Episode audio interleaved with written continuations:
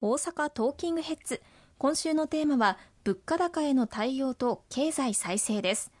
ゴールデンウィーク前には新たな経済政策のため補正予算が組まれることが決定しました。こちらもともと令和4年度の予備費を活用することが検討されていましたが新たに事業規模は13.2兆円ものの大型補正予算の編成となりました。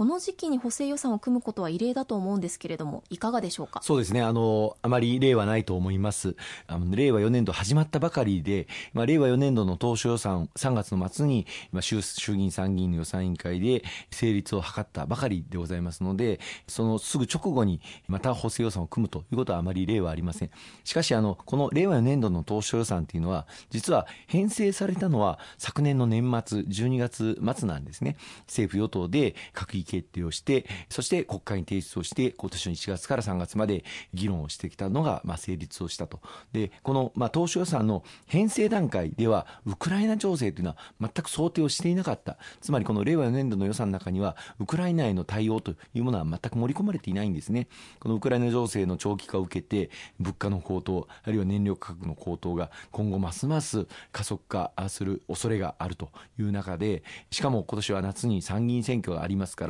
その前後はどうしても国会を開くわけにはいかない政治空白が生まれるそう考えるとこの通常国会6月15日までの会期までの間に補正予算を組んでウクライナ情勢を踏まえた物価高あるいは燃料価格の高騰に対する対応をしっかりすべきだというふうにまあ公明党は強く訴えてその財源としての補正予算の成立を求めたんです。まあ、当初は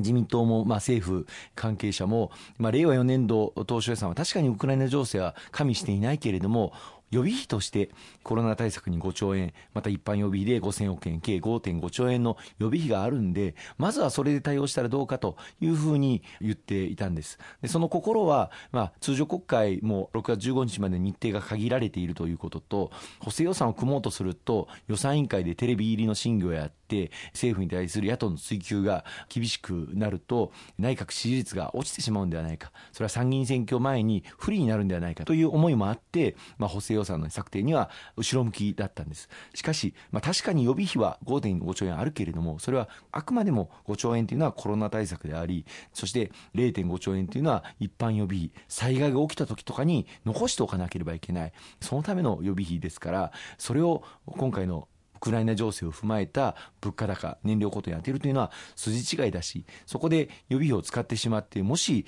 万が一今後新たなコロナの変異株が現れて第7波が来た時に対応できなかったりとかあるいは万が一これから台風のシーズンになってまいります大規模地震がいつ発生するかわからないという中で万が一大規模災害が発生した時に予備費がないということでは目も当てられません。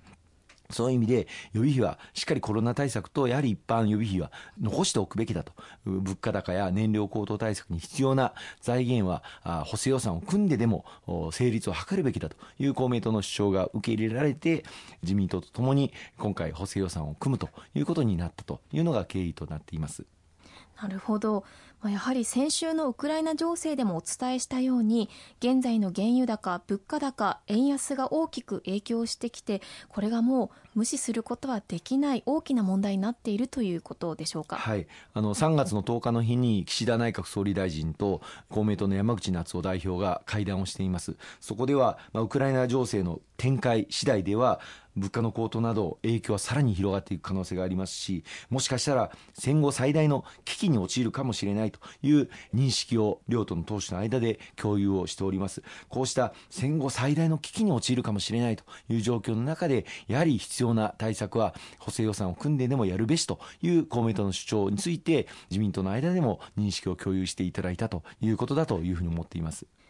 こちらの補正予算は原油高や物価高への対応を主にメインしたものだと思ってよいのでしょうか？そうですね。あの内容としては原油高また物価高騰への対策というものがメインになっています。例えばガソリン価格が非常に去年の年末から高騰していて今172円を基準にしてリッター当たり25円の補助を石油の元売り会社に補助をしているという状況を続けています。ですから今だいたい170円台で25円の補助が入って170円台ですから実際のガソリン価格というのは195円ぐらいななんですけどもそれを引き下げている。ると。しかし、今後、ますますこのガソリン価格が高騰することを考えると、25円以上補助をしなければならない事態も十分考えられますので、これを35円まで補助できるように引き上げさせていただきましたし、これまでは毎月毎月、その補助を延長するかどうかというのを決めてたんですが、これをある程度長期間続けるということを決めて、まずは9月までこのガソリン価格の激変緩和措置を続けると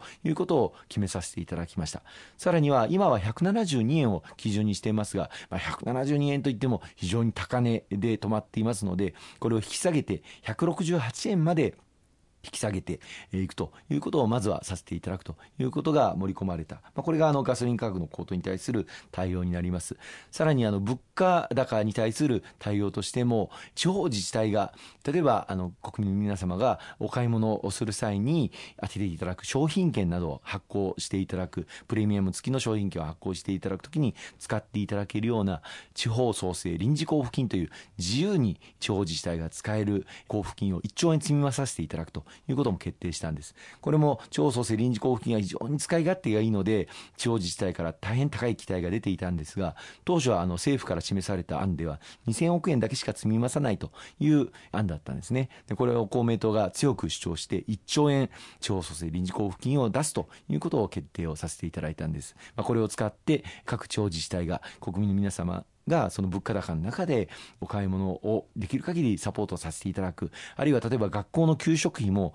値上げされることが各自治体で検討されたりしていますけれどもこれをご家庭の負担にしないように給食費の値上げ分についてはこうした地方創生臨時交付金を当てて自治体できちっとカバーをするといったような対応を取るなど、まあ、いろんな手立てが組めるというふうに思っています。やはりこの今回の原油高や物価高は補正予算を組まなければならないほど大きな出来事であって家計や経済に対しても大きな影響があることをもう政府は想定されているということなんですね、まあ、残念ながら当初はその補正予算を組まなければならないという認識は政府になかったんですけれども公明党が強く言って補正予算を組むべしという方向で、まあ、政府の考え方を変えさせたということになりますね。